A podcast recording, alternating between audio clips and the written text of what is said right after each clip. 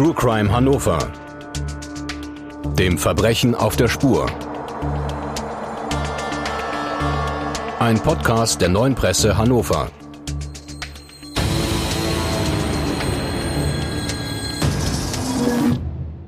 Dieser Podcast wird freundlich unterstützt von visit-hannover.com. Hallo, liebe Zuhörerinnen und Zuhörer und herzlich willkommen zu einer neuen Folge von True Crime Hannover, dem Verbrechen auf der Spur. Hier berichten Journalistinnen und Journalisten der neuen Presse über spannende Kriminalfälle, die sie begleitet haben. Während der Ermittlungen, als Reporter oder Reporterin aus dem Gerichtssaal und auch darüber hinaus. Heute bei uns im Podcaststudio ist erneut Britta Marholz. Britta, du bist eine der erfahrensten Kriminaljournalistinnen in Hannover. Vielen Dank, dass du heute wieder bei uns bist. Hallo Rolf. Ebenfalls begrüße ich den Psychiater Dr. Marc Ziegenbein. Sie sind ärztlicher Direktor des Klinikums Warendorf und ich begrüße die Rechtsanwältin und Strafverteidigerin Tanja Brettschneider aus Hannover.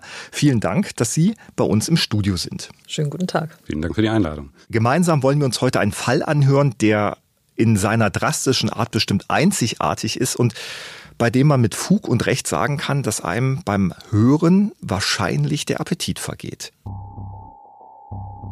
Reise in den Tod. Der Fall des Kannibalen. Am 4. November 2013 steht Wojciech S. am zentralen Omnibusbahnhof Hannover. Der 59-Jährige betreibt in der Landeshauptstadt eine Vermittlung für Lkw-Fahrer. Privat engagiert er sich in der Kommunalpolitik, kandidierte im Jahr 2011 für einen Platz in der Regionsversammlung. Heute will er nach Berlin fahren. Hier, so schreibt er einer Mitarbeiterin, habe er einen Geschäftstermin. Als er ankommt, schickt er seiner Lebensgefährtin noch eine kurze Nachricht. Dann schaltet er sein Handy aus. Für immer. Denn Wojciech S. trifft keinen Geschäftspartner und seine Reise endet auch nicht in Berlin. Sein Ziel ist es, heute gegessen zu werden. Schon als Jugendlichen erregt ihn die Vorstellung, von einem Kannibalen verspeist zu werden. Bereits seit einiger Zeit hat er sich daher in einschlägigen Internetportalen angemeldet, in denen blutrünstige Rollenspieler in Kannibalenforen ihre Fantasien austauschen. Hier trifft Wojciech S. auf Detlef G. Wojciech S., der sich selber Braten nennt, schreibt dem unter dem Pseudonym Caligula 31 agierenden Detlef G. Ich will in deinen Magen. Auch G. hat blutige Fantasien. Der Polizeibeamte und Vater von drei Kindern träumt davon, einen Menschen auszuweiden und das Fleisch zu Wurst zu verarbeiten. Irgendwann sind sich die beiden einig und verabreden ein Treffen. Aus Fantasie soll nun Realität werden. Wojciech S. macht sich daher von Berlin auf nach Dresden, um dort endlich den Mann zu treffen, der ihm seinen Wunsch erfüllen soll. Von Dresden geht es weiter nach Gimlitztal, hier im hintersten Winkel des Erzgebirges betreibt Detlef G. eine kleine Frühstückspension. Gemeinsam trinken sie noch einen Kaffee, dann steigen die beiden in den Keller herab.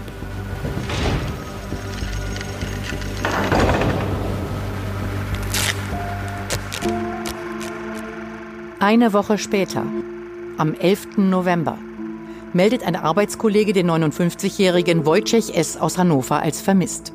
Was ist mit dem freundlichen und hilfsbereiten Mann geschehen? Britta, dieser Fall normalerweise nehme ich jetzt die Frage auf, ja, was ist denn mit Wojciech S. geschehen? Aber hier muss ich doch zuerst mal fragen, ist das der unglaublichste Fall, mit dem du je zu tun hattest? Wenn man so wie ich mehr als 20 Jahre über Kriminalität berichtet, dann ist einem eigentlich gar nichts mehr fremd und unglaublich ist wirklich überhaupt nichts. Ne? Also ich würde eher sagen, der ungewöhnlichste Fall, weil es ist eben nicht so ganz häufig, dass es Opfer gibt, die wirklich auch selbst getötet werden möchten. Und es ist auch nicht gewöhnlich, dass ein Täter die Tat und das Zerteilen der Leiche hinterher auch noch filmt und ein Video davon erstellt. Du hast jetzt gerade schon ein bisschen angedeutet, was passiert ist mit Wojciech S. Was ist passiert, nachdem die Kamera zu laufen begonnen hat? Also die zwei Männer befanden sich ja dann in diesem Keller, in dem ein SM-Studio eingerichtet war und in diesem Studio gab es eben Vorrichtungen, die geeignet dazu waren, eben einen Menschen zu töten. Unter anderem gab es dort einen sogenannten Seilhebezug An diesem Seilhebezug befand sich ein Kletterseil. Am anderen Ende des Kletterseils war eine Schlinge geknüpft mit einem sogenannten Henkersknoten. Und diese Schlinge hat sich Wojciech S. selbst um den Hals gelegt und äh, Detlef G. hat dann die Fernbedienung genommen und hat diesen Seilhebezug in Bewegung gesetzt. Das hatte zur Folge, dass sich die Schlinge eben zuzog und beidseitig die Halsschlagadern von Wojciech S. abgedrückt hat. Er ist dann relativ schnell bewusstlos geworden und dann auch ziemlich schnell verstorben. Was ist dann passiert? Danach hat Detlef G. die Leiche zerteilt diese ganze Prozedur dauerte so circa fünf bis sechs Stunden. Also den Kopf abgetrennt, sämtliche Gliedmaßen vom Rumpf abgetrennt und mit dem Kopf hat er Folgendes gemacht, hat einen großen Kochtopf genommen, diesen Kopf in diesen Kochtopf gelegt und ihn über Stunden gekocht und anschließend mit einem Vorschlaghammer äh, zertrümmert. Die restlichen Körperteile wurden dann im Garten der Pension im Gimlitztal vergraben. Nachdem das Tötungsdelikt dann bekannt geworden ist und die Polizei Spuren, die oft sich auf die Spurensuche gemacht hat, sind diese Körperteile von Wojciech S. eben wieder ausgegraben worden. Und es ist fast alles auch gefunden worden, bis auf zwei Teile. Am Ende fehlten der Penis und ein Hoden des Opfers. Und man hat die ganz starke Vermutung, wenn ich das nochmal sagen darf, dass eben diese zwei Körperteile auch verspeist worden sind. Wie bist du zu diesem Fall gekommen? Es gab erstmal Medienberichte. Es ist ja erstmal, das Ganze findet ja, also der Tatort spielt ja in Sachsen. Und wir haben dann selber erstmal Berichte gelesen, dass es dort zu einem Tötungsdelikt gekommen ist, wo ein Mensch zerteilt worden ist. Und erst nach und nach kam dann heraus, dass eben das Opfer Wojciech S. ist und Wojciech S. eben aus Hannover stammt. Und daraufhin macht man sich dann auf die Suche, auf die Spurensuche. Wer ist das? Was hat er gemacht, dieser Wojciech S.? Wo hat er gewohnt? Und mich hat diese Spurensuche dann hier in Hannover zunächst in den Stadtteil Fahrenwald geführt, wo Wojciech S. zuletzt gewohnt hat. Wojciech S war damals verheiratet, hatte aber sich kurz zuvor von seiner Frau getrennt. Er ist Vater einer Tochter im Teenageralter gewesen und war als Unternehmensberater tätig und wir haben das eingangs in der Fallbeschreibung schon gehört. Er war in der Kommunalpolitik aktiv, saß zu dem Zeitpunkt auch im Bezirksrat Fahrenwald-List. Also so, wenn man von außen drauf guckt, eine wunderbar bürgerliche Fassade kommt erstmal kein Mensch drauf, dass dieses Opfer, dieser Mann ganz dunkle, finstere Fantasien hat. Was kannst du uns denn sagen über einen Menschen, der augenscheinlich einen anderen Menschen verspeisen will, das vielleicht sogar in Teilen getan hat. Was kannst du uns über den Täter, was kannst du uns über Detlef G sagen? Auch bei Detlef G habe ich es natürlich so gemacht, habe mich auf Spurenbesuche begeben, habe mir den Tatort angesehen, zumindest mal von außen nämlich dieses Anwesen in Hartmannsdorf, Reichenau im Gimlitztal. Wunderschöner Ort, kann ich nur sagen, sehr idyllisch gelegen, ein Gebäude, das so im Grünen lag. Im Garten. Waren schöne Blümchen gepflanzt, standen sogar Gartenzwerge rum, also auch von außen kommt man nie und nimmer auf die Idee, dass dort im Keller mal ein SM-Studio eingerichtet gewesen ist, wo dann ein Mann getötet worden ist. Auf diesem Gelände, auf diesem Grundstück befand sich noch ein zweites Häuschen, ein kleiner Raum, den Detlef G. offenbar so als eine Art private Arztpraxis genutzt hat wo es Einrichtungsgegenstände gab, die dafür sprachen, dass dort ganz spezielle Sexspiele stattgefunden haben. Ne? Also dort gab es einen gynäkologischen Stuhl, dort wurden Plastikspritzen etc. pp. gefunden. Detlef G. ist ja Polizeibeamter gewesen, arbeitete seinerzeit als Schriftsachverständiger im Landeskriminalamt Sachsen, war homosexuell, verheiratet mit einem Anwalt und hatte aus einer früheren Beziehung drei Kinder. Also eigentlich auch eine bürgerliche Fassade, wenn man das mal Genauso. sagen kann. Bevor wir weiter über die Tat und den Prozess auch sprechen, den ja auch Sie, Frau Brettschneider, begleitet haben als Rechtsanwältin, möchte ich doch zu Ihnen kommen, Herr Dr. Ziegenbein, weil ich glaube, die Frage, die die meisten Zuhörerinnen und Zuhörer jetzt gerade interessiert, ist, was sind das für Menschen, die solche Art von Verlangen haben? Was sind das für Menschen, die sagen, ich möchte gerne verspeist werden? Und was sind das für Menschen, die sagen, ja, ich habe ein Gelüste, ich möchte jemanden töten und das Fleisch zu Wurst verarbeiten oder Teile von einem Menschen essen also wie wir jetzt eben ja schon gehört haben, erstmal offensichtlich nach außen ganz normale Menschen mit einer guten Fassade, die neben einem leben und wohnen können. Im Hintergrund aber tatsächlich ein Prozess abläuft, der beispielsweise oft schon so seit der Jugend oder seit der Kindheit ist, wo sich spezifische Fantasien entwickeln. Diese Fantasien können eben auch generiert sein durch bestimmte Erlebnisse, wenn ich zum Beispiel mitgekriegt habe, dass ein Tier geschlachtet wurde und sich bei den Betreffenden aber ganz andere Gefühle eingestellt haben, als wir sie vielleicht haben, wo wir erst einen gewissen Ekel und Schock haben haben, derjenige aber doch eine gewissen Lust und Reiz an dem Moment empfindet. Und dann setzt sich das häufig so über den Verlauf ähm, des Lebens fort. Also diese Wünsche werden immer größer. Das kann halt bedeuten, einmal auch bis dahin gegessen werden zu wollen oder Menschenfleisch tatsächlich ähm, zu essen. Was man sehr klar sagen muss, ist, es sind immer sehr eigene Persönlichkeiten. Es gibt jetzt nicht so diesen Typus des Kannibalen, sondern die sind unterschiedlich. Viele doch in dem Fall auch recht klar zu sehen, leiten daraus aber Lust und sexuelle Präferenzen oder so eine Präferenzstörung ab. Auf der anderen Seite gibt es natürlich auch Menschen mit dissozialen Tendenzen, die ja auch eine Befriedigung darin empfinden, anderen Menschen Leid zuzufügen oder sie wirklich auch zu einem Objekt tatsächlich dann zu reduzieren. Wir haben zwar gehört, dass dieser Fall auch hohe Wellen geschlagen hat, nicht nur in Hannover, auch deutschlandweit. Nichtsdestotrotz ist dieses Phänomen des Kannibalen doch sehr selten. Wir in Hannover kennen natürlich den Fall Fritz Hamann. Es gibt weitere Fälle. Der Kannibale von Rothenburg ist dann ein Schlagwort. Prinzipiell ist das doch sehr, sehr selten. Aber von welcher Art von Erkrankung spricht man da? Extrem selten tatsächlich. Auch hier fast natürlich die Frage zu stellen, äh, manchmal ist es eine Erkrankung oder ist es tatsächlich ein rein deviantes Verhalten. Wenn man sich die Persönlichkeiten anguckt, haben die häufig aber, ja, man würde es als eine Persönlichkeitsstörung tatsächlich titulieren. Also man findet so diese Störung der Identität, also wo stehe ich eigentlich, wo kann ich Lust ähm, empfinden. Man hat Menschen dabei, die durchaus vielleicht auch ähm, so devote Züge haben. Hier wird man auch deutlich der eine, der eher vielleicht diesen Part hat. Es geht also auch viel um Macht. Es ist aber sicherlich nicht möglich, jedem eine psychiatrische Erkrankung oder psychische Störung tatsächlich zuzuweisen. Das macht es natürlich noch mal schwieriger und komplexer. Der Grund, warum ich wahrscheinlich ganz automatisch von Erkrankung gesprochen habe, ist wahrscheinlich aber auch der, dass diese Tat natürlich für Menschen wie uns, die wir uns in Anführungszeichen ja als normal bezeichnen, wobei für einen Psychiater, was ist heutzutage normal, dass man aber dennoch denkt, dass es so abwegig ist, das zu tun, dass wir sagen, das kann ja nur ein kranker Mensch machen. Irren wir da manchmal und ist es dann für ein Verständnis dieser Tat nicht auch wichtig, dass wir in unserer Gesellschaft nicht gleich immer an Erkrankung denken, sondern uns mit der Persönlichkeit dieser Täter die sehr selten sind, aber generell eben vielleicht auch von Tätern auch mal beschäftigen und es nicht immer gleich abstempeln, da ist eine Erkrankung dort? Also jeder dieser Menschen verdient, finde ich, eine dezidierte Auseinandersetzung mit der Persönlichkeit, Kontextfaktoren beispielsweise, in was für einer Umgebung aufgewachsen. Natürlich wünscht sich der Psychiater sowieso nicht alles gleich immer als Erkrankung äh, letztlich dann zu stigmatisieren. Der Blick in die Welt im Moment würde ja auch eher dahin führen, dass wahrscheinlich äh, vieles als Erkrankung gilt. Aber hier sollte man schon genau nochmal analysieren. Gibt es da Faktoren, die dafür sprechen?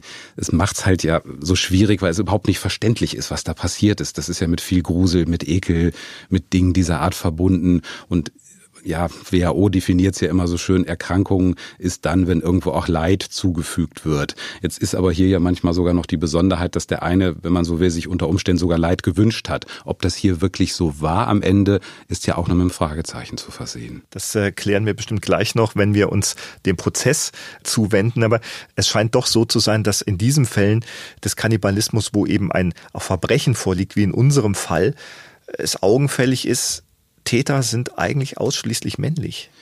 Ist tatsächlich in der Literatur findet sich meines Wissens kein einziger Fall, wo es eine weibliche Täterin gegeben hat. Es ist ausnahmslos ein Phänomen, was Männer betrifft. Ausnahmslos auch ein Phänomen, was nicht im Jugendalter auftritt, was dann auch eher vielleicht auf einen längeren Prozess hindeutet. Man kann da natürlich unter Umständen auch daraus ableiten, haben da gewisse Rollenbilder in der Gesellschaft noch etwas mit zu tun? Sind es eben so spezifische Machtfantasien, die sich doch eher noch im Männlichen tatsächlich darlegen? Auch dazu wenig Erkenntnis. Es ist ja nun so, man hat dieses Gefühl, Kannibalismus verbinden wir, das hatten Sie schon gesagt, auch oftmals mit Abscheu, mit Ekel. Wenn man mal guckt in die Geschichte, gibt es ja immer auch wieder Fälle, auch heute noch bei indigenen Völkern, in denen Kannibalismus nicht mit dieser Art Abscheu begleitet wird, wie wir das hier in unserem Kulturkreis tun. Was ist eigentlich so schlimm am Kannibalismus? Also Sie sprechen jetzt an, es gibt ja diese Oberbegriffe eher des zum Beispiel rituell oder religiös terminierten Kannibalismus, wie man es bei indigenen Völkern findet, wo es eher darum geht, den beispielsweise verstorbenen Angehörigen zu inkorporieren, dessen Kräfte, dessen Besonderheit fortleben zu lassen. Es gab immer wieder Situationen in der Menschheitsgeschichte, wo es, wenn man Stalingrad, wenn man an bestimmte kriegerische Auseinandersetzungen, an den Absturz damals der Rugby-Mannschaft in den Anden denken, wo dann Fleisch gegessen wurde, einfach um schlichtweg überleben zu können. Natürlich tauchen bei uns in der Gesellschaft eher sozusagen diese delinquenten Fälle auf, die auch viel Aufmerksamkeit auf sich ziehen. Und es passt natürlich auch überhaupt nicht in unsere Gesellschaftsordnung oder auch Überzeugung, natürlich ähm, sagen wir, Teile eines Menschen zu verzehren, wo wir es bei Tieren ja täglich fast tun oder viele es tun. Hatten Sie selbst schon mal so einen Fall als, als Mediziner, als Psychiater, wo Ihnen jemand gestanden hat, ich habe hier dieses Verlangen? Also wir haben immer, ich kann mich an zwei Fälle erinnern, die sich tatsächlich in so spezifischen Foren dann getummelt haben, wo es dann natürlich auch sehr schwierig ist zu gucken, ähm, ist diese Fantasie vielleicht hilfreich, um irgendeinen Drang dann ein Stück auch noch ähm, im Zaum zu halten, wenn man das so plakativ sagen soll. Ich kann mich jetzt an niemanden entsinnen, wo das dann letztlich ausgeführt wurde. Aber so dieses Bewegen in den Foren sehen wir immer mal wieder. Apropos Foren, ich erinnere mich an diesen Fall im Gimnitztal, haben wir natürlich im Laufe des Prozesses und im Laufe der Recherchen auch erfahren, dass eben in diesen Foren sich unglaublich viele Menschen tummeln, die sich über Kochrezepte für Menschenfleisch austauschen. Das fand ich persönlich ehrlich gesagt richtig ekelhaft. Es gab in diesem Fall, finde ich sowieso einige Momente, da wird vielleicht auch Frau Brettschneider gleich noch ein bisschen was drüber berichten, wo man wirklich so an den Grenzen des menschlich Ertragbaren geführt wurde. Britta, du sprichst da was an, also auch was den Täter angeht, Detlef G., das scheint mir nicht so zu sein, als sei Wojciech erst der erste Versuch gewesen, dort sein Ziel zu erlangen. Es ist tatsächlich so gewesen, dass Detlef G. einen weiteren Mann im Chat kennengelernt hatte. Es war ein 31-jähriger Arbeiter aus Baden-Württemberg, der den Wunsch verspürte, als Spießbraten zu sterben. Und etwa vier bis sechs Wochen vor der Tat im Gimnitztal ist dann Detlef G. nach Baden-Württemberg gefahren, hat diesen jungen Mann dort abgeholt, um ihn zu sich in die wir haben immer gesagt, Gruselpension zu holen. Und es gab da so eine Anekdote, auf einer Autobahnraststätte hat man dann angehalten. Detlef G. hat dann den Kofferraum seines Fahrzeugs geöffnet, hat einen Kanister mit Speiseöl rausgeholt und Gewürze und hat dann diesen jungen Mann mit diesem Speiseöl übergossen und ihn mit Gewürzen eingerieben und anschließend mit einer Plastikfolie umwickelt und so mariniert quasi auf dem Rücksitz seines Fahrzeugs ins Gimlitztal gebracht, wo man dann eigentlich zur Tat schreiten wollte, aber offenbar hat Detlef G. dann Skrupel bekommen und hat diesen Mann dann eben nicht getötet und seine Begründung lautete damals, er sei noch zu jung gewesen.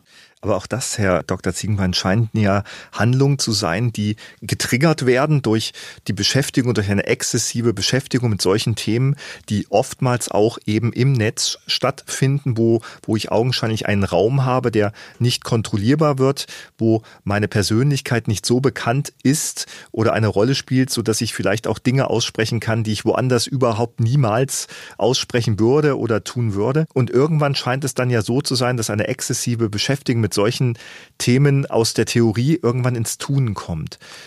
Ist das Netz für solche Menschen tatsächlich ein Trigger, der eben auch das Tun beschleunigen kann?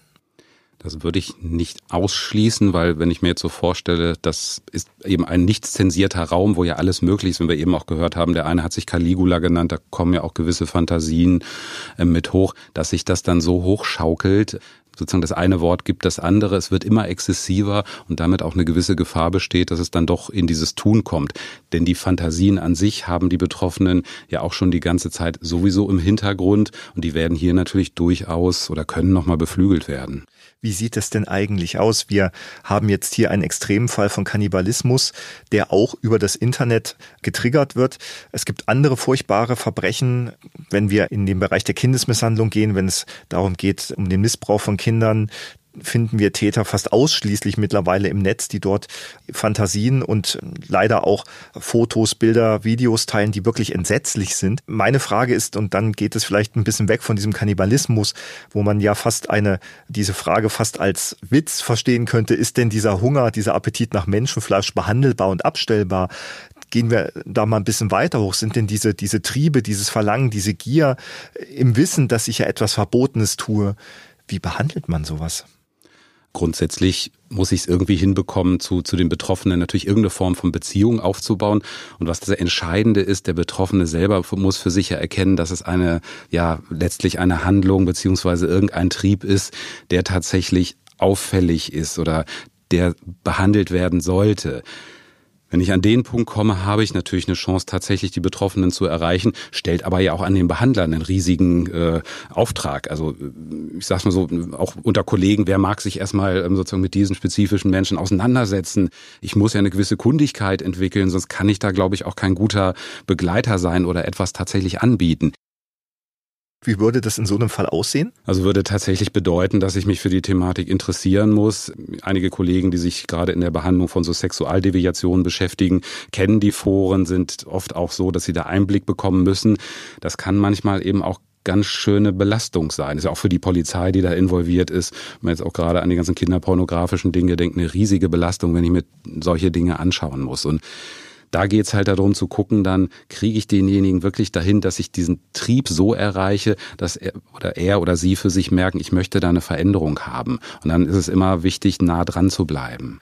Gibt es eigentlich Zahlen, wie viele Menschen jetzt in diesem speziellen Trieb, in diesem Kannibalismus in Deutschland ja abhängen? Wie, wie, wie viele Menschen gibt es da? Weiß man das? Ich meine, wir haben gehört, das sind auch in unserem Fall Menschen gewesen, die nach außen hin eine völlig ja uneinsichtige, eine bürgerliche Fassade haben. Das ist dieser typische Fall von, das hätte ich dem nicht zugetraut. Genau, das ist so der, der, der nette Nachbar und das, das, alle, die danach befragt sind, völlig äh, ja, ratlos und denken, wie, wie konnte das letztlich sein? Genau, das kann ich bestätigen. Sowohl im Gimnitztal als auch in Hannover gab es niemanden, der auch nur ansatzweise Verdacht geschöpft mhm. hat, dass diese zwei Herren also solchen Fantasien danach hängen. Also auch wenn man diese von Ihnen gerade diese beschauliche Beschreibung dieses Tales gehört ja, hat, dann genau. würde man ja auch zu ja. ganz anderen Assoziationen kommen und nicht zu dem, was hinter der Fassade ja, richtig, ähm, letztlich gibt, dann gewesen ist. Gibt es denn, gibt es denn Zahlen, wie groß so eine Szene ist?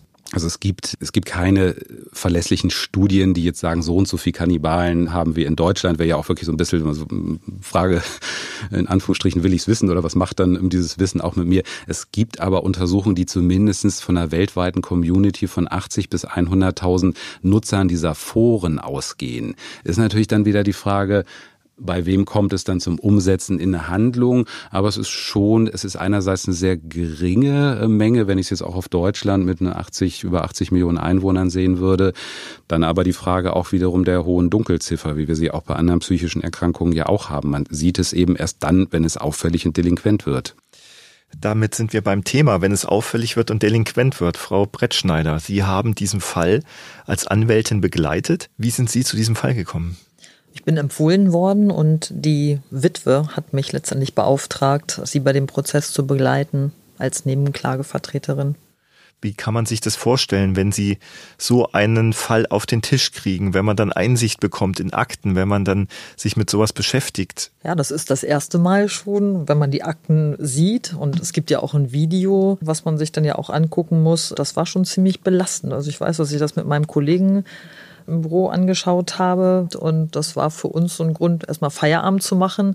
Wir haben das gehört, Detlef G. hat eine Videokamera eingeschaltet und sein Tun damit ja, Gott sei Dank für die Strafverfolgungsbehörden dokumentiert. So, das heißt, man konnte sich da nicht rausreden. Aber ja, ich die Frage ist natürlich, warum hat er das dann eigentlich wirklich gemacht?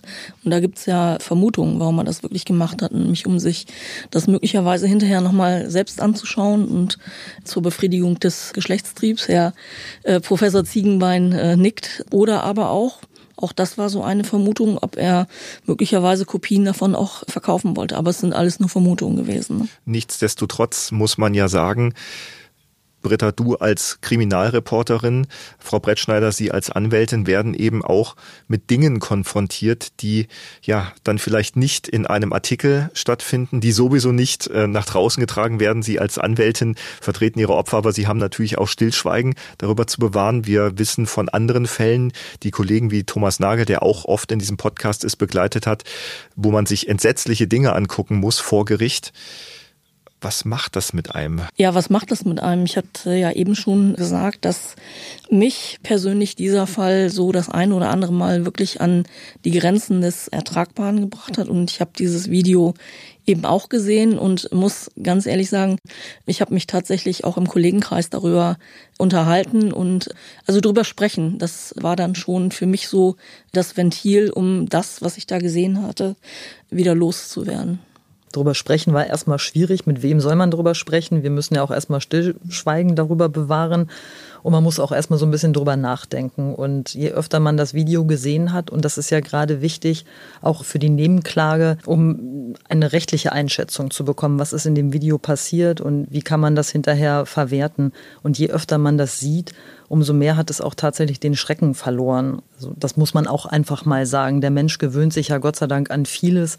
Und ich glaube, ich habe das Video zehnmal gesehen, weil das schon auf viele Details ankam und mit jedem Mal hat es halt schon immer mehr den Schrecken verloren. Und es war dann nochmal schlimm, wenn man das im Gerichtssaal gesehen hat, so auf großer Leinwand und die Farbe war noch mal besser und man sich immer wieder vorstellen muss, es ist kein Splatterfilm, den man jetzt im Kino sieht, sondern das ist ein Mensch, der umgebracht wurde und der da zerlegt wurde um das vielleicht nochmal für unsere Zuhörerinnen und Zuhörer klarzumachen. Sie sind Anwältin der Nebenklage. Das bedeutet, die Staatsanwaltschaft hat in diesem Fall natürlich die Anklage erhoben und Sie vertreten dann die Angehörigen als rechtlicher Beistand vor Gericht. Wie kann man sich das vorstellen, wenn Sie das dem juristischen Laien, der das jetzt nicht so weiß, wir reden sehr oft über solche Begriffe, Anwältin der Nebenklage, können Sie das nochmal in zwei, drei Sätzen kurz schildern? Naja, erstmal ist es natürlich die Prozessbegleitung, die sehr wichtig ist für die Angehörigen damit sie nicht alleine ihre Zeugenaussage machen müssen, sondern immer wissen, da sitzt ein Anwalt daneben, der so ein bisschen darauf achtet, dass die Prozessbeteiligten, sprich eigentlich ja auch dann der, die Verteidigung, vielleicht nicht zu despektierliche Fragen stellen. Das gibt ein bisschen Sicherheit, dass man da nicht alleine ist. Und dann kommt es natürlich auch für die Angehörigen im Wesentlichen darauf an, wie wird der Täter bestraft. Ne, da ist jemand zu Tode gekommen, und da ist es natürlich immer ganz gut, wenn auch ein Anwalt dabei ist, der auf der Opferseite ist, der so ein bisschen auch auf Strafmaß einwirken kann. Ne? Wir haben das Recht, Beweisanträge zu stellen. Von dem Recht haben wir auch Gebrauch gemacht. Wir haben natürlich das Recht zu plädieren. Wir können jederzeit eigene Anträge stellen und das ist für die Opfer doch schon sehr, sehr wichtig. Also gerade in diesem Fall, weil wir zweimal letztendlich die Verhandlung durchgeführt haben. Es ist zweimal zu einer Revision gekommen. Und gerade das ist für die Angehörigen, für die Frau schon sehr, sehr wichtig gewesen, dass man da nicht alleine ist. Bevor wir zu diesem Verfahren kommen, Herr Dr. Ziegenbein, wir haben das gerade gehört. Wir haben hier Menschen, die mit Unvorstellbaren auch konfrontiert werden. Wie geht man mit solchen Schocksituation um? Eigentlich haben beide ja jetzt das gemacht, was man erstmal auch machen sollte, drüber reden. Und was Frau Brettschneider gesagt hat, ist es tatsächlich so, wenn ich mir etwas mehrfach angucke, verliert es natürlich irgendwann einen Schrecken, so fast übertragen wie Menschen, die äh, ein traumatisches Ereignis hatten, wenn sie sich dem immer wieder aussetzen, dann hat es irgendwann doch diese Dinge tatsächlich im Verloren. Aber ich muss natürlich schon dafür sorgen, dass das nicht sozusagen der einzige Inhalt äh, wird. Da wäre ich dann auch wieder bei äh, denjenigen, die bei der Polizei arbeiten, sich stetig diese Fotos angucken müssen. Man muss dafür sorgen, dass es Inseln gibt, wo was anderes stattfindet. Sonst kann das eine menschliche Psyche irgendwann nie mehr aushalten. Man redet halt sehr oft über Täter, weil Opfer im Zweifel nicht mehr da sind, um zu sprechen. Aber Sie würden als Psychologe schon Betroffenen von Gewalt oder von, von traumatischen Ereignissen sagen, auch wenn es schwerfällt, Teilen Sie sich mit, sprechen Sie darüber, suchen Sie sich Hilfe. Ist das ganz, ganz wichtig, wenn es darum geht, Trauer, Trauma bewältigen zu können? Das ist essentiell. Also ich würde auch nicht unterschätzen, wie wichtig es ist, zum Beispiel im Freundes- oder Kollegenkreis, auch wenn es eben möglich ist. Wenn es natürlich so schambesetzt ist und ich es überhaupt nicht erzählen kann, dann wird es sehr schwierig dann ist es besser, sich an professionelle Hilfe zu wenden. Aber das ist etwas, was definitiv immer ein guter Ansatz sein kann. Andererseits natürlich auch, was Frau Brettschneider gesagt hat, wenn ich mich vor Gericht befinde, mir jemanden an der Seite zu wissen, der mich da dann durchbegleitet. Auch das hat tatsächlich in dem Fall fast einen psychotherapeutischen Effekt für die Betroffenen. Bei mir hatte natürlich der Austausch mit den Kollegen sogar noch eine, ja, eine Doppelfunktion. Ne? Das eine natürlich loszuwerden, was habe ich da gesehen, und das andere, wir haben natürlich dann im Kollegenkreis mal darüber gesprochen, was kann man davon eigentlich publizieren. Da muss man natürlich auch immer, dass das nicht eins zu eins möglich ist, ist ja auch klar. Ne? Und ja, das haben wir dann auch so getan. Wir haben, ich glaube, wir haben einen ganz guten Weg gefunden, zum einen Leser und User zu informieren, aber zum anderen auch das Ganze möglichst pietätvoll zu tun. Ne? Frau Brettschneider, Sie haben gesagt, Sie haben die Witwe von Wojciech S. vertreten vor Gericht. Wir haben schon einiges über den Täter gehört. Was können Sie uns über das Opfer sagen? Was war Wojciech S. für ein Mensch? Bei dem Getöteten ist es natürlich schwierig. Ich kannte den persönlich nicht und im Prinzip weiß ich halt nicht viel mehr als das, was in den Akten steht, dass er sich für die Kommunalpolitik interessiert hat, dass er schon ein liebevoller Vater war und ein sympathischer, offenherziger Mensch, aber viel mehr weiß ich tatsächlich auch nicht. Und das ist ja auch immer schwierig in solchen Situationen dann darüber zu sprechen und das herauszukehren. Es stand auch nicht so unbedingt im Fokus erstmal, sondern da im Fokus stand halt eher Trost spenden, so ein bisschen auch über Abläufe reden. Ne? Es gab dann noch praktische Dinge zu regeln. Da hat man jetzt nicht so unbedingt über den Getöteten gesprochen. Das war schwierig. Wenn ich trotzdem die Frage stellen darf, wenn ich mir vorstelle, ich lebe mit einer Person zusammen, die erstmal unter diesen Umständen zu Tode kommt und wo es nicht auszuschließen ist, dass dieses auf Verlangen geschehen ist mit Fantasien, die wie Herr Ziegenbein gesagt hat, eigentlich unaussprechlich sind. Und dann erfährt man das. Das muss doch auch schlimm für einen Partner sein. Natürlich ist das schlimm. Und da braucht man auch professionelle Hilfe. Also da reicht auch ein Anwalt nicht aus. Das kann man nicht auffangen als Anwalt. Das ist ganz klar, obwohl wir schon immer viel Sozialarbeit oder auch so ein Stück weit psychologische Arbeit leisten. Aber da braucht man tatsächlich professionelle Hilfe. Damit kommt man nicht einfach so klar wir haben gehört, dass es augenscheinlich ja ein Einverständnis gab zwischen jemanden, der sagt, ich möchte gerne gegessen werden und der andere, der sagt, okay, ich möchte dich gerne essen, dann gibt es eine Art ja, äh, Treffen, dann gibt es einen Ablauf, wo man erstmal sagt, okay, da hat der Angeklagte ja augenscheinlich erstmal nichts mit zu tun, weil ja das Opfer sich augenscheinlich ja selbst vom Leben in den Tod befördert haben soll. Weswegen wurde eigentlich verhandelt? Was hat man Detlef G. vorgeworfen? Ist Kannibalismus eigentlich strafbar? Das ist auch so eine Frage, die ich mir gestellt habe. Also was, was ist verboten daran? das Fleisch eines Menschen zu essen. Kannibalismus an sich ist natürlich kein Straftatbestand, sondern das fällt unter Störung der Totenruhe. Und deshalb ist das Ganze strafbar. Aber das war ja nicht der Knackpunkt. Der Knackpunkt ist ja tatsächlich, wollte Wojtek S. tatsächlich sterben? Wollte er getötet und gegessen werden? Oder sind das halt nur Fantasien? Also das, was man aus dem Prozess rausgezogen hat, war ja auch gerade aus den Zeugen, die man gehört hat, die sich in dem Chat rumgetrieben, ist vielleicht der falsche Ausdruck, aber die in dem Chat halt aktiv waren, die haben diese Fantasien gehabt. Diese Fantasien stoppten aber natürlich an einem gewissen Zeitpunkt. Und das beinhaltete nicht das tatsächliche getötet werden oder sterben wollen. Und ich glaube tatsächlich, dass das bei Wojtek S. genau der Fall war. Also er ist ja letztendlich gefesselt worden. Seine Hände sind hinten auf dem Rücken mit Kabelbinder oder mit Panzertape zusammengeklebt oder zusammengehalten worden. Der Mund wurde ihm mit Panzertape zugeklebt und er hatte eine Beule auf dem Hinterkopf. Was für mich ganz klar, und das finde ich auch unabhängig von meiner Rolle in diesem Prozess, für mich ganz klar ist, der konnte hinterher nicht mehr Stopp sagen. Selbst wenn es so gewesen sein sollte, dass er diese Fantasie, die er hatte, in die Realität umsetzen wollte, hätte er im letzten Moment nicht mehr Stopp sagen können. Und das ist ja genau der Knackpunkt in diesem Prozess gewesen. Und das bedeutet, dass Sie eigentlich dann mitplädiert haben und gesagt haben, okay, man hat jemanden, das hört sich jetzt ein bisschen makaber an, aber die Möglichkeit genommen, wirklich seinen letzten Willen doch nochmal zu ändern, indem man einfach sagt, nee, bis hierhin und nicht weiter. Und weswegen stand dann Detlef G. vor Gericht? Wegen Mordes. Nicht wegen Totschlag, nicht wegen Tötung nein. auf Verlangen? Also nein, ähm, Tötung auf Verlangen wäre ja tatsächlich ein anderer Straftatbestand gewesen. Und hier haben wir ja Mordmerkmale gehabt, nämlich zur Befriedigung des Geschlechtstriebes. Wir haben ja eingangs das Video erwähnt.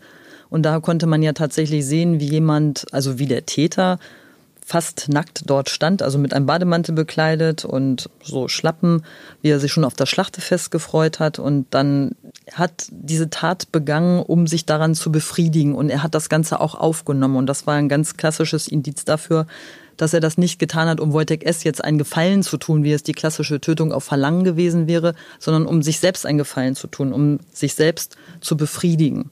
Er wollte das genauso und er hat das natürlich ausgenutzt aber deshalb haben wir halt Mordmerkmale, die das Ganze halt nicht zu einem 216 machen, also zu einer Tötung auf Verlangen, sondern halt eben gerade in den Mordbereich kommen. Zynisch gesprochen, hätte Detlef G. ihm nicht den Mund zugeklebt und Wojciech S. vor laufender Kamera gesagt, ich möchte, dass ich jetzt getötet werde und Detlef G. kann mit meinem Körper machen, was er will, dann wäre Detlef G. fast als freier Mann aus diesem Gerichtssaal rausgegangen? Naja, wenn das der einzige Grund gewesen wäre, aber der Grund war ja immer noch zur Befriedigung des Geschlechtstriebes. Ne? Also er hat, also wenn er es getan hätte, um Wojtek S. zu erlösen von seinem Gedanken oder von seinem Leben, das, also dieser Todeswunsch, wenn er diesen Todeswunsch einfach nur akzeptiert hätte und realisiert hätte, dann wäre es was anderes gewesen. Aber das war ja nicht der Hauptgrund. Der Hauptgrund war ja tatsächlich seine Befriedigung seines Geschlechtstriebes. Ist das aus psychologischer Sicht auch immer etwas, mit dem Sie zu tun haben? Das, da hört man ja sehr oft die Befriedigung des Geschlechtstriebes, diese Triebhaftigkeit, dass das eben vor Gericht besonders schwer dann auch noch wiegt, weil man ja sich anders entscheiden könnte als denkender Mensch? Also ist auch immer ein wesentlicher Auftrag, auch bei einer psychiatrischen Begutachtung natürlich zu schauen, sind diese Merkmale tatsächlich vorhanden. Und ich würde hier auch sagen, es gab keine Chance natürlich für den Betroffenen, irgendwo nochmal für sich kundzutun. Und es hört sich ja auch so an, als wenn der andere, das war eine große Inszenierung, dann schon in so einem gewissen Rausch letztlich der Situation gewesen ist. Kann dann der Täter überhaupt noch erkennen, dass es irgendein Signal beispielsweise des Betroffenen gibt oder formt er das für sich alles so um, dass da eine Einwilligung, wenn wir jetzt diesen Begriff nehmen wollen, tatsächlich vorliegt? Man hat das ja auch gehört. Ne? Man äh, hat die Hände gefesselt, man hat den Mund zugeklebt. Wie soll dann noch ein, ein Nein, ein Nicht-Wollen signalisiert werden? Das hat ja bestimmt auch eine große Rolle gespielt, Frau Brettschneider. Also ich fand das von Anfang an so. Deshalb hat mich das Urteil zunächst auch ja, so ein bisschen überrascht, weil ich finde gerade dieses Zukleben des Mundes, man kann nicht mehr kommunizieren, ich möchte das nicht, höre bitte auf. Wobei ich ja sowieso immer noch in Abrede nehme, dass Wojtek S. das tatsächlich bis zum Ende durchführen wollte, aber das ist meine persönliche Meinung. Das kann man genauso wenig beweisen wie das Gegenteil, also wie die Meinung von dem Täter. Aber diese Möglichkeit, selbst wenn er das wollte, er wollte gerne sterben, er wollte gerne aufgegessen werden und überlegt sich das im letzten Moment anders. Das ist ja gerade der Unterschied zwischen Tötung auf Verlangen und Totschlag oder Mord. Und das, das ist ihm halt genommen worden. Er konnte nicht mehr sagen, pass auf, ich möchte das gar nicht mehr. Ich habe eine Tochter, ich habe mir das anders überlegt, ich finde das jetzt doch nicht so witzig oder es ist schmerzhaft oder das war ja nur eine Fantasie, aber letztendlich will ich diese Fantasie nicht mehr ausleben. Das konnte er nicht mehr. Der Täter hat sich anscheinend aber da ja genau drauf berufen, oder? Dass er gesagt hat, okay, ich habe war mir da völlig sicher, dass mein Gegenüber sterben will. Das habe ich in jeder Faser gemerkt und deswegen habe ich das dann getan. Na gut, äh, klar, als Angeklagter äh, kannst du erzählen, was du möchtest. Ne? Genau, also die Gerichte sagen immer schön, das ist eine Schutzbehauptung und das habe ich den ganzen Prozess über ja auch so gedacht. Und da muss man einfach mal Dr. Ziegenbein recht geben, der ähm, das auch gesagt hat. Wie will man denn diese Mimik hinterher noch sehen? Also Erstmal kann man das nicht, wenn das halbe Gesicht mit einem Panzertape verklebt ist, dann kann man die Mimik nicht mehr sehen. Und ich habe ja auch das Video gesehen, ich weiß, wie, wie der Körper da hing, mit dem Kopf leicht runtergesunken. Man kann die Mimik nicht erkennen. Und der Täter hat ja auch gesagt, dass er den Raum verlassen hat. Also er konnte ja gar nicht mehr irgendwas realisieren oder bemerken, was Wojtek S. tatsächlich wollte. Er hat ihm ja diesen Mechanismus in die Hand gedrückt. So hat er das zumindest bei Gericht gesagt. Ob das dann wirklich stimmte, weiß ich nicht. Aber an dem entscheidenden Schalter waren auch keine DNA-Spuren. Das heißt, man kann auch gar nicht sagen, ob das tatsächlich ihm in die Hand gedrückt wurde in dem Moment. Und der andere Punkt ist ja, er hat noch gelebt, als der Täter wieder zurückkam. Das hat man in dem Video gesehen. Er hat geatmet, war da aber schon bewusstlos und da hätte er den Schalter, der diesen Henkersknoten oder diese Schlinge irgendwie gelockert hätte, gar nicht mehr betätigen können. Das sind ja auch alles so wichtige Punkte. Wobei das im Urteil steht äh, klipp und klar drin, dass Detlef G. eben diese Fernbedienung für diesen Seilhebezug betätigt hat. Ne? Also das ja, geht klar. überhaupt nicht davon aus. Aber ne? ähm, er hatte das irgendwann mal erwähnt, dass, und dann gab es ja DNA-Spuren, dass er das wohl schon ange also irgendwie berührt hatte, sagen wir es mal so. Ne? Nun scheint es so zu sein, dass Detlef G. doch mit sehr viel Akribie diese Tat geplant hat und umgesetzt hat und sich augenscheinlich sogar auch Gedanken gemacht hat, wie er wohl sehr unbeschadet aus dieser Rolle rauskommt.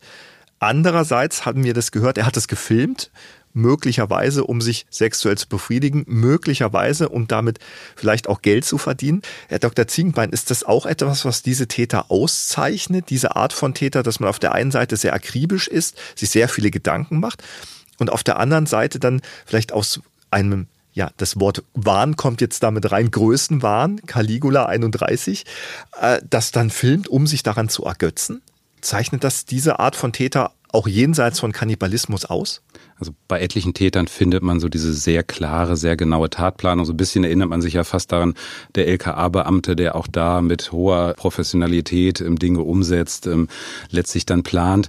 Und dann kommt irgendwann so dieser Punkt, entweder hat es sich da in so eine Spirale reingedreht, andererseits hat er natürlich ja das Film, er hat es vorbereitet. Auch da müssen die die Setting, wenn man so will, ähm, gewesen sein. Ich würde hier einerseits auch so dieses sich daran ergötzen sehen, diese sexuelle Befriedigung ich würde noch einen Punkt mit reinnehmen, ist auch die Frage, ne, die Bühne des Narzissmus, des sich selber nochmal betrachtens, was ich da alles bewirkt habe. Das scheint ja auch in den Verhandlungen manchmal so deutlich gewesen zu sein, wo er sich so ein bisschen fast lustig gemacht hat oder zumindest so den Eindruck hatte, er ist da so einer der Hauptakteure einer, einer großen von ihm eben verantworteten Inszenierung. Genau, das wäre nämlich auch noch mein Thema. Frau Brettschneider, Sie waren eben bei diesen Prozessen da. Wie haben Sie diesen Angeklagten erlebt? Das muss doch auch für Sie und auch natürlich für die Angehörigen extrem schlimm gewesen sein, dass dort jemand steht, der ja auch diese Bühne nutzt. Mhm.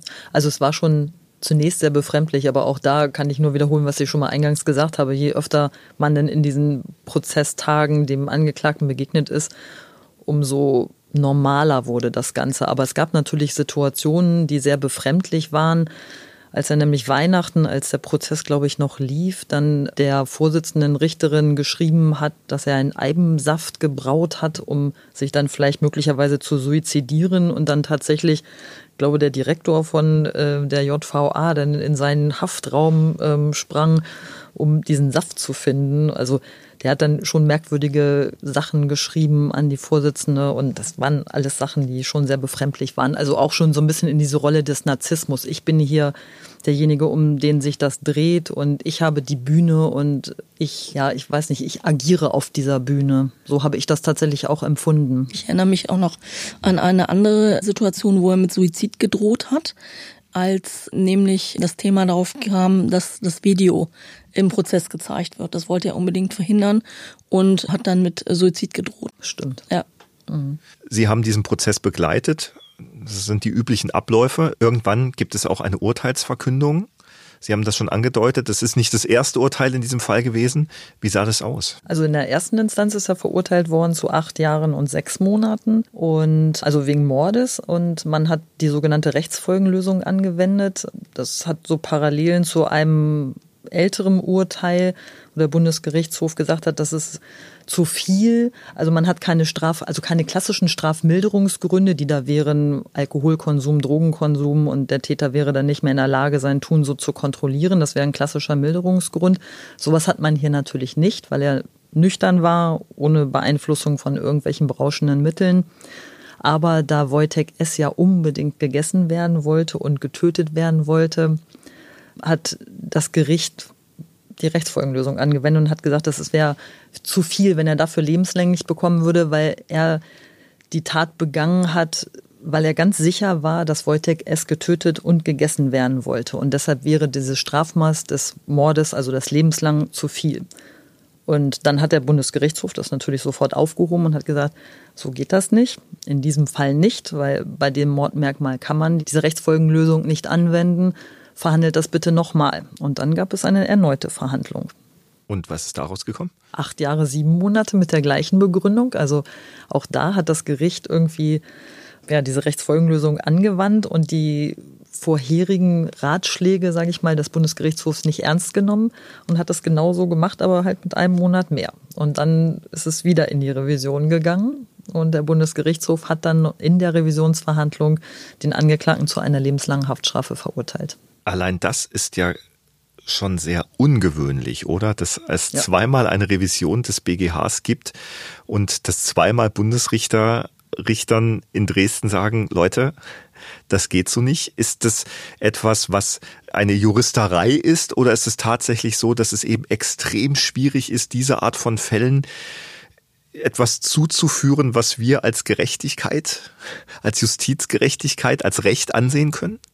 Das ist schwierig zu beantworten. Ich denke, für viele ist es tatsächlich eine Herausforderung gewesen, diesen Fall überhaupt zu verhandeln und sich darüber Gedanken zu machen, was ist das richtige Strafmaß.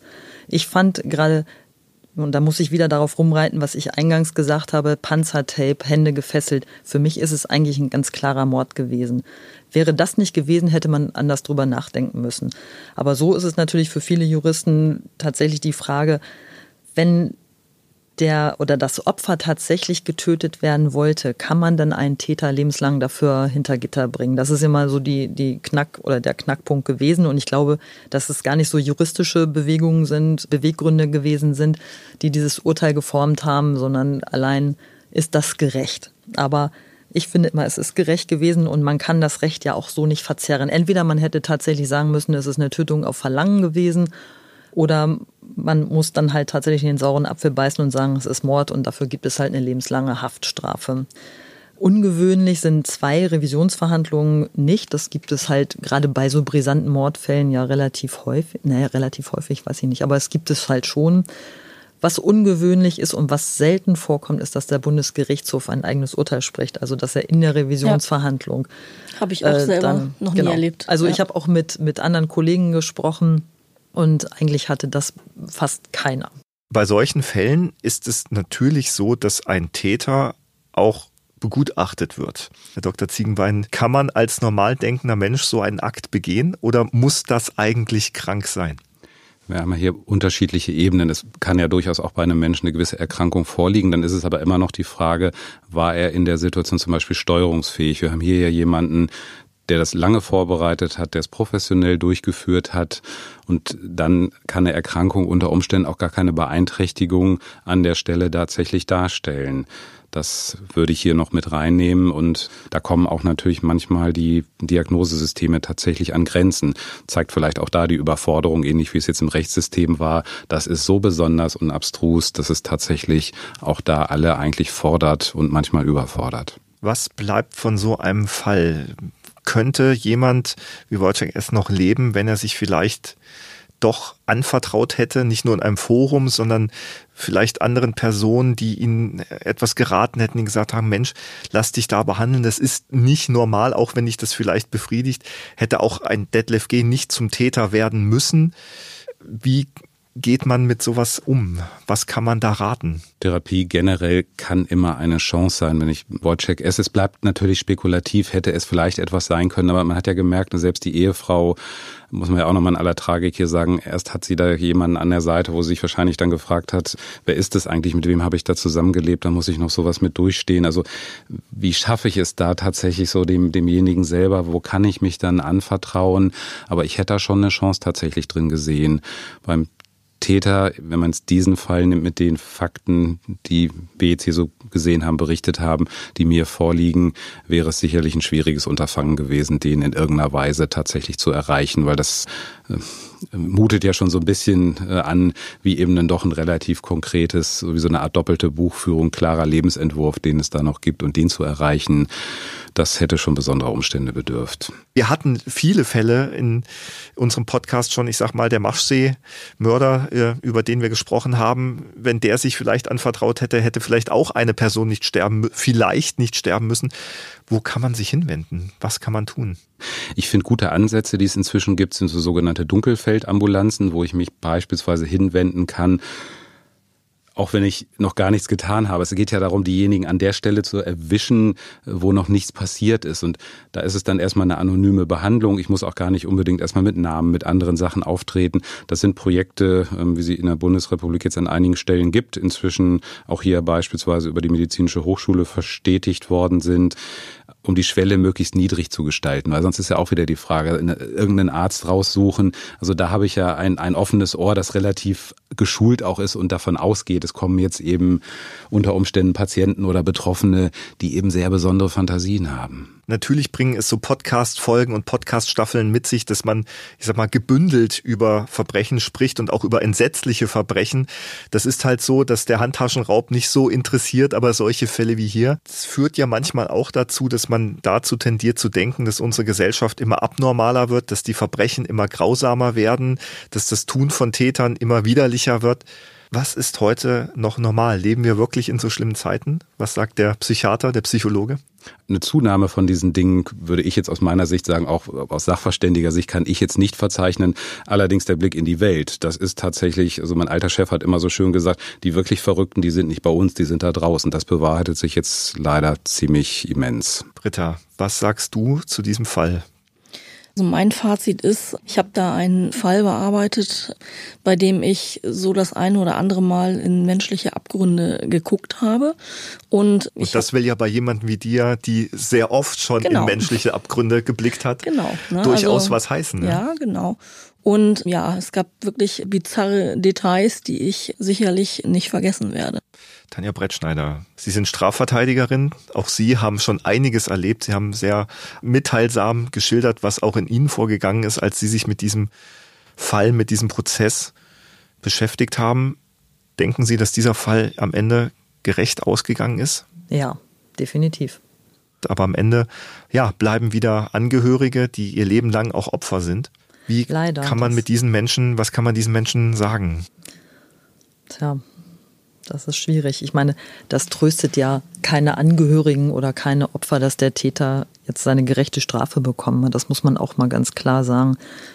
Letztendlich kann man halt kaum was sagen. Irgendwie außer, dass sie damit leben müssen irgendwie und versuchen müssen, ihr Leben weiterzuleben, so wie es auch sicherlich im, also gerade in diesem Fall im Sinne von Wojtek S. gewesen ist, dass seine Tochter und auch seine Frau ihr Leben in den Griff bekommen müssen sich vielleicht therapeutische Hilfe suchen müssen. Aber viel mehr kann man tatsächlich nicht sagen, weil das so entsetzlich ist und so schlimm ist für Opfer, einen Menschen zu verlieren auf diese Art und Weise. Und das ist ja, finde ich, auch so doppelt. Erstmal hat man jemanden verloren und dann auch noch unter diesen besonderen Umständen.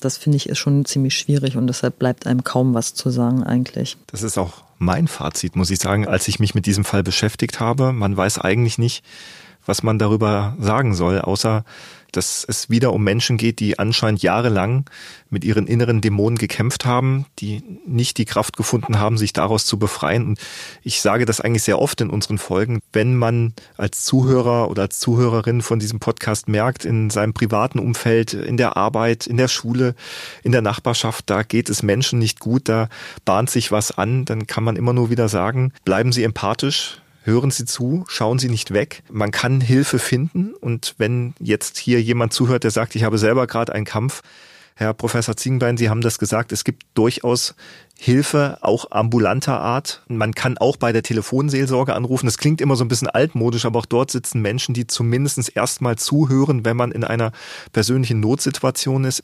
Ich verweise auch immer wieder gerne darauf, Frauen sind sehr oft Opfer von Gewalt, man kann Hilfe finden. Da gibt es das Hilfetelefon des Bundes, die 24-7 einem beraten können, die zuhören. Das war der Fall Reise in den Tod, der Fall des Kannibalen. Mir bleibt nur zu sagen, Britta, vielen Dank, dass du hier warst. Frau Brettschneider, danke, dass Sie hier waren. Und Herr Professor Ziegenwein, danke, dass Sie hier waren und uns erklärt haben, was auch in Menschen vorgeht, die diese Neigung haben. Wenn Sie Feedback haben, können Sie uns erreichen über die Social Media Kanäle der Neuen Presse oder unter www.neuepresse.de. Vielen Dank fürs Zuhören und bleiben Sie freundlich. Wenn Sie Lust bekommen haben, die Originalschauplätze historischer Verbrechen in Hannover zu erkunden, haben wir genau das Richtige für Sie. Kommen Sie mit auf die Jagd. Von Königsmarkt bis Hamann, von Hanebut bis Duyer. Bei der neuen Tour durch die Innen- und Altstadt von Hannover lauschen Sie spannenden Hintergründen aus der Kriminalhistorie an den Originalschauplätzen in Hannover. Was hat es mit einem Leichenfund an der Leine auf sich? Wo hat Hamann sein Unwesen getrieben? Und wo ist der Legende nach das Beutelager von Hanebut? Die Antwort auf diese Fragen und noch vieles mehr erfahren Sie bei diesem Rundgang. Neben dem thematischen Schwerpunkt der historischen Verbrechen geben unsere Krimi-Guides auch viele Informationen zu bekannten Sehenswürdigkeiten Hannovers. Alle Infos und Daten zum Rundgang gibt es unter www.visit-hannover.com/krimitour. Dort finden Sie auch alle Informationen etwa zur geführten Fahrradtour, zu den Highlights der Stadt oder zum kulinarischen Stadtrundgang. True Crime Hannover, dem Verbrechen auf der Spur, ist ein Podcast der neuen Presse Hannover. Mit Thomas Nagel, Britta Marholz, Christian Lohmuth und Rolf Rosenstock. Chefredaktion Carsten Bergmann. Technische Realisation Alexander Kollmeier, Felix Grieshammer und Patrick Wehrhahn. Sprecher Nicola Irmer, Martin Schubach und Marina Adelmann. Musik Ian Post und Jimmy Svensson. Redaktion und Regie Rolf Rosenstock. Produktion TVN Corporate Media und TVN Production.